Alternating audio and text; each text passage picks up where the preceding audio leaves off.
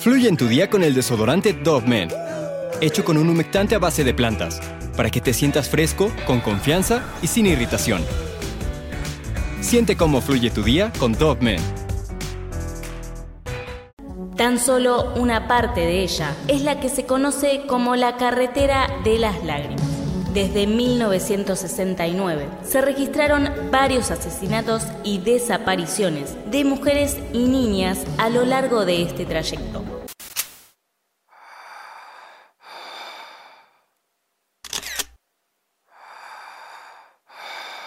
Esta zona es un corredor de 725 kilómetros rodeado de bosques solitarios que por las noches se convierten en escenarios perfectos para quitar vidas y desaparecer personas.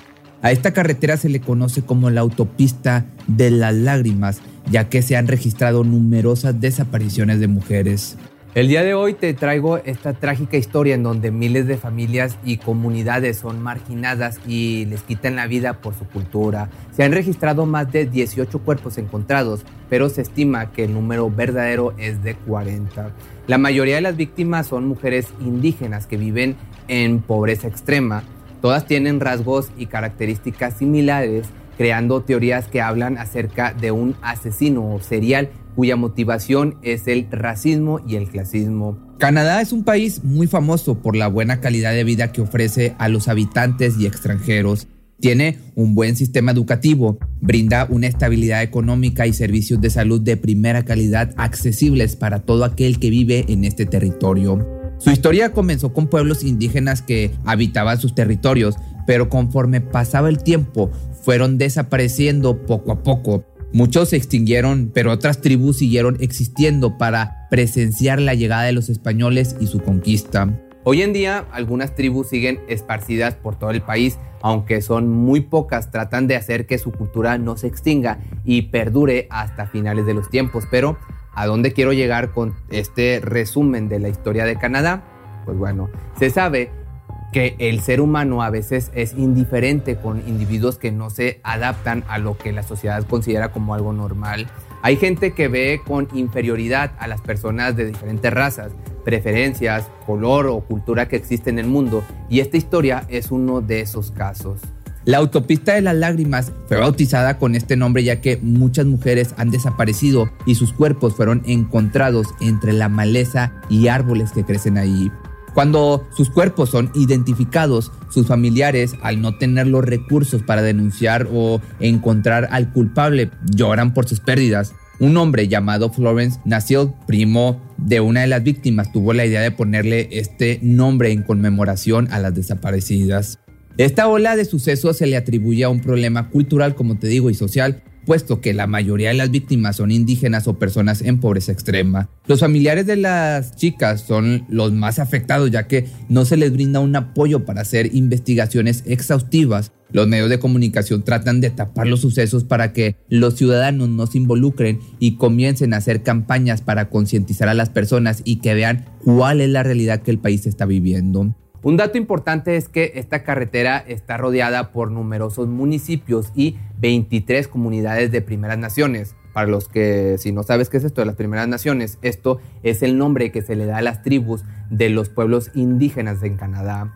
Desde ahí comenzamos a notar un poco el clasismo y racismo que se tenía, puesto que a pesar de todas las desapariciones y denuncias, era muy poco probable que se les brindara apoyo para alguna investigación. Estas comunidades estaban llenas de pobreza extrema. Las personas que vivían ahí día a día corrían peligro porque ni siquiera era necesario salir de su comunidad para ser acechadas por criminales u homicidas.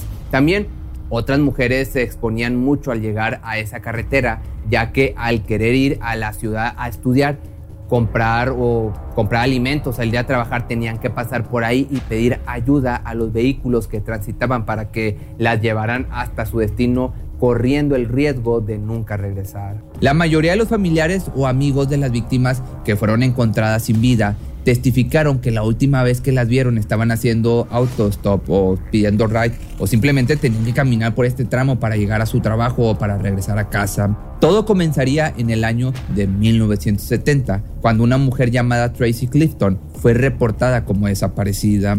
El testigo principal era su madre. Decían que siempre discutían y habían tenido problemas de comunicación, pero una tarde tuvieron una pelea en donde la joven salió de casa y nunca más regresó.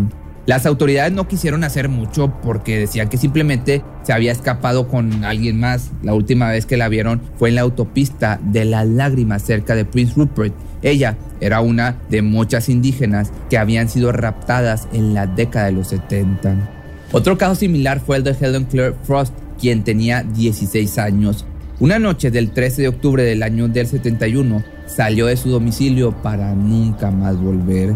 Vivía con su hermana Sandy en un apartamento. La hermana no había reportado la desaparición hasta tres días después, creyendo que Helen solo se había quedado a dormir en casa de una conocida. Fue hacia las autoridades para que pudieran ayudarle, pero ellos solo le comentaron que habían comenzado una investigación. Sandy declaró que tenía la impresión de que en realidad no habían hecho nada, ya que en los siguientes años no hubo progreso en la búsqueda de su hermana. A pesar de que comenzaron a haber más historias de mujeres desaparecidas, los ciudadanos no se habían percatado de esta gran problemática hasta en los años 80, en donde un matón en serie llamado Edward Denis Isaac hizo evidente todo lo que pasaba en la autopista de las lágrimas. Su modo de operación era estar en la carretera a la espera de las mujeres para robarlas y aprovecharse de ellas. Una de sus primeras víctimas fue Jean Mary Kovacs, de 36 años. Era una indígena de Nuevas Naciones. Ella se encontraba haciendo autostop o pidiendo ride y lamentablemente se subió al carro con el hombre equivocado. Se cree que el sujeto la llevó a lo más recóndito del bosque en donde abusó de la mujer para, para después quitarle la vida tirándole cuatro balazos en el cráneo. Antes de darse la fuga la cargó y tiró en una zanja cerca de Prince George. Una persona que estaba recogiendo leña la encontró a los tres días de haber perdido la vida o de que le quitara la vida. Ese mismo año volvió a actuar Edward, esta vez con una niña de apenas 13 años llamada Rosita Foxbickler. Con ella fue un poco más agresivo, la subió mientras estaba parada en la carretera pidiendo aventón. Al principio se mostraba muy amable, pero conforme se fue alejando de la ciudad, el hombre se ponía más y más agresivo. Aparcó el auto en un bosque y ahí comenzó a abusar de esta pequeña. No tuvo mucha compasión. Antes de quitarle la vida, la hizo sufrir y la golpeó hasta dejarla inconsciente. Fue encontrada por las autoridades mientras investigaban el caso de Jean Mary. La pequeña tenía varios signos de agresiones, una herida mortal en su corazón y sus extremidades estaban desprendidas de su torso. Cuando este loco fue atrapado, admitió ser el autor de este suceso y solo dijo que la había pues hecho en partes porque quería saber cómo se sentía hacerlo. Pero antes de que lo atraparan cometió su último crimen en agosto del año del 82. El cuerpo de Nina Mary Joseph fue encontrado sin ropa en Freeman Park se cree que la causa de su fallecimiento fue de asfixia, tenía varias heridas de cuchillo y signos de haber sufrido un abuso. Cuando el cadáver fue encontrado se supo que era el mismo de las dos personas anteriores, ya que las tres mujeres tenían las mismas características y fueron encontradas cerca casi en la misma zona. Finalmente, Edward fue atrapado y condenado a cadena perpetua sin posibilidad de libertad condicional. Sin embargo, relacionaron al hombre con otras víctimas que desaparecieron en la autopista de las lágrimas, pero el sujeto fue demasiado explícito y declaró que de haber sido él el responsable lo hubiera confesado y no era así. Una década más tarde, un nuevo matón en serie estaba suelto mostrando que la carretera de las lágrimas era el lugar indicado para cometer crímenes sin ser descubierto. Esta vez fue un hombre llamado Brian Peter Arp, de 30 años. Este hombre pasaba por la autopista en un Toyota gris cuando vio a Marnie Blancard, una joven de 18 años que caminaba por Prince George. Ella subió al vehículo ya que el hombre moreno de cabello largo le prometió llevarla a su casa. El carro se dirigió hacia el oeste por la segunda avenida y no se le volvería a ver. Tres días después, Dos personas que hacían ejercicio cerca del bosque encontraron a la mujer ya sin vida. El cuerpo estaba en descomposición y medio comido por los animales de la zona. Cuando los forenses llegaron al lugar, notaron que la cara estaba totalmente desfigurada, fue aparte abusada y tenía varios moretones por todo su cuerpo. La única manera de poder identificarla fue por los registros dentales y rayos X. En julio de ahora de 1990, Brian sería arrestado por presunto homicidio.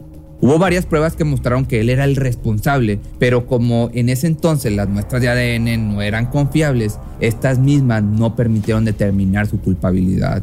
Lo dejaron en libertad entonces por falta de pruebas, pero tres años después volvería a ser de las suyas, esta vez contra una mujer llamada Teresa Omprey. Ella tuvo la mala suerte de toparse con este sujeto, Dos personas la vieron por última vez en Prince George. Al topársela, ella no recordaba dónde vivía, por lo que la llevaron a una tienda que estaba cerca de la carretera y ahí la dejaron. Tres días después su cuerpo fue encontrado sin ropa en un montón de nieve a unos 500 kilómetros al sureste de la carretera. Los forenses determinaron que la causa de muerte fue porque le cortaron la respiración con las manos. Brian volvería a ser arrestado y esta vez hubo más pruebas. El caso de Murney fue abierto nuevamente y al ser investigado fue condenado por los dos homicidios. Pero para el año 2009 ahora una mujer viviría la misma tragedia. Esta era Jill Stency de 35 años que fue reportada como desaparecida. Lamentablemente, como te digo, fue encontrada sin vida en octubre de ese mismo año a las afueras de Prince George con heridas múltiples en la cabeza. Meses después, ahora Natasha Lynn sería vista por última vez en el 2010, en agosto. Ella, al igual que Jill, se dedicaba pues al trabajo más antiguo del mundo y su zona de trabajo era cerca de la carretera de las lágrimas, que aquí es donde yo me pregunto cómo es posible, si estás viendo las circunstancias, que sigan trabajando ahí. Esta respuesta no lo sé. Su cuerpo nunca fue encontrado, pero cuando se hizo un operativo de búsqueda dieron con un hombre llamado Cory Legebokov. Cuando su domicilio fue registrado, varias cosas como una sudadera, zapatos y cartera de Natasha fueron encontrados. Al ser enjuiciado se comprobó que también fue el autor de Jill Stancy, Natasha y Cynthia Franz Mass. Esta última sería hallada sin vida en el parque, un parque que estaba muy cerca de esta carretera. Ella fue vista por última vez en septiembre del año 2010 su cuerpo tenía varias heridas profundas en el pecho, sus uñas estaban llenas de sangre al querer defenderse y pues al tratar de rasguñar al homicida. Ella, al igual que con las otras víctimas, hacían trabajos pues de estos de brindar caricias y placeres. En medio del juicio también se le adjudicó la muerte de Lauren Dawn Leslie, una chica de 15 años. La joven conoció a este monstruo por internet, organizaron una cita para conocerse, pero por desgracia la mujer no volvió a casa. Fue encontrada sin vida cerca de la autopista 27 gracias a que a Cory le gustaba coleccionar objetos de las víctimas y pues con esto la policía pudieron encontrar pruebas fácilmente para darle una condena de cadena perpetua. Muchos sucesos que el gobierno quería esconder estaban pasando en esa autopista. Las personas comenzaron a notarlo y con esto también pedían justicia. La policía comenzó entonces una movilización, hicieron una investigación y gracias a esto se encontraron a los tres asesinos en serie que anteriormente ya te comenté. También se tomaron más en serio poner seguridad alrededor de la zona y hacer una búsqueda de más cuerpos. La mayoría, como ya te lo había dicho antes, eran mujeres. Solo tres de todos esos 40 cuerpos eran hombres.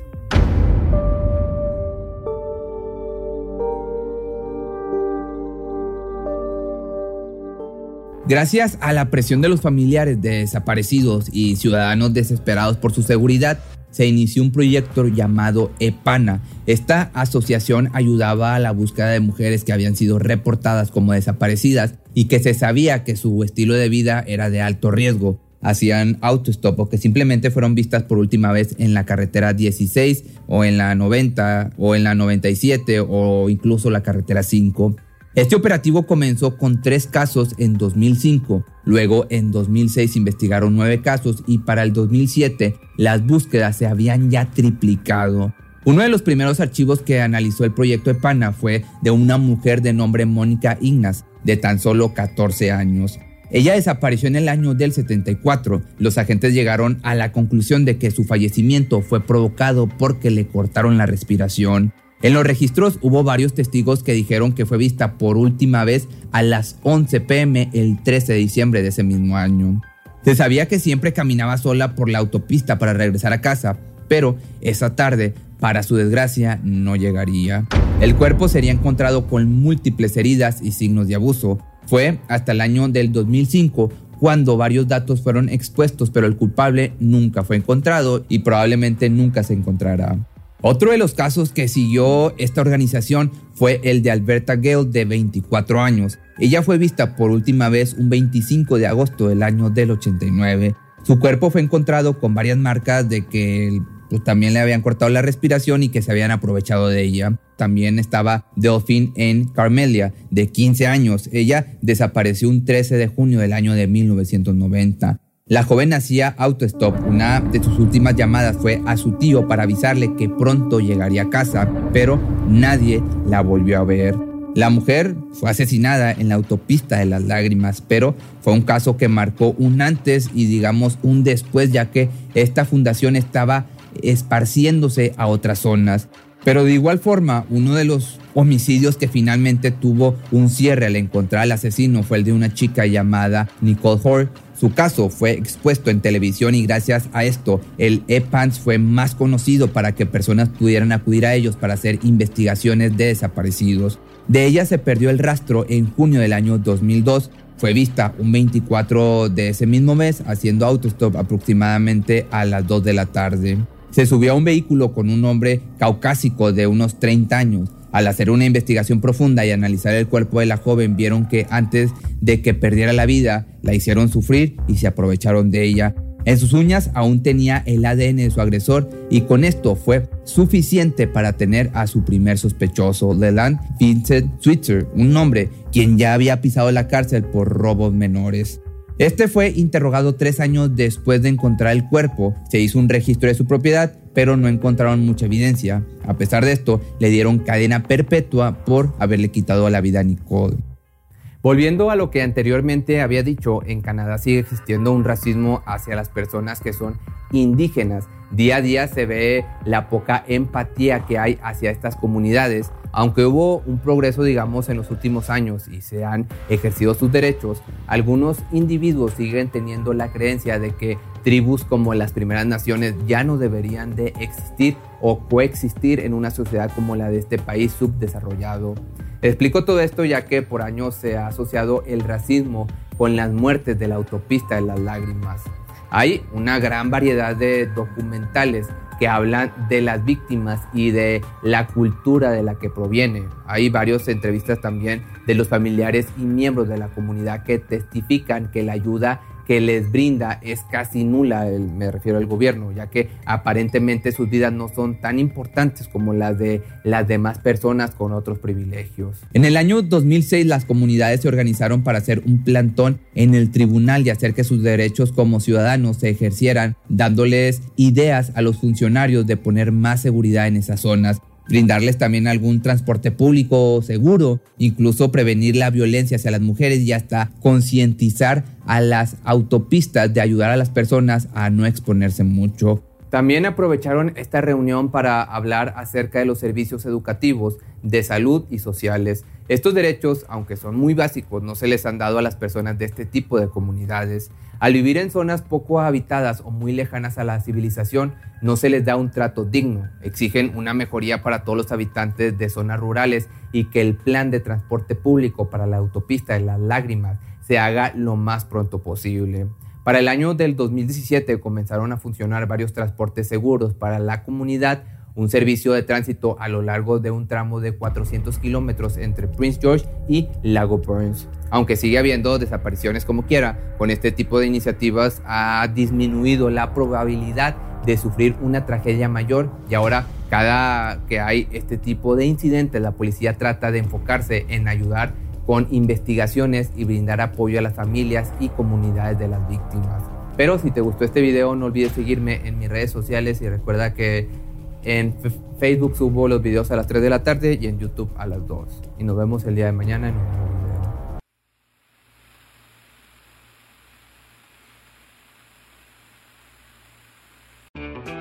Fluye en tu día con el desodorante Dove Men, hecho con un humectante a base de plantas, para que te sientas fresco, con confianza y sin irritación. Siente cómo fluye tu día con Men.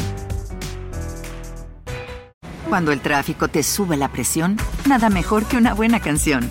Cuando las noticias ocupen tu atención, enfócate en lo que te alegra el corazón. Y cuando te sientas mal, un buen médico te ayuda a sanar.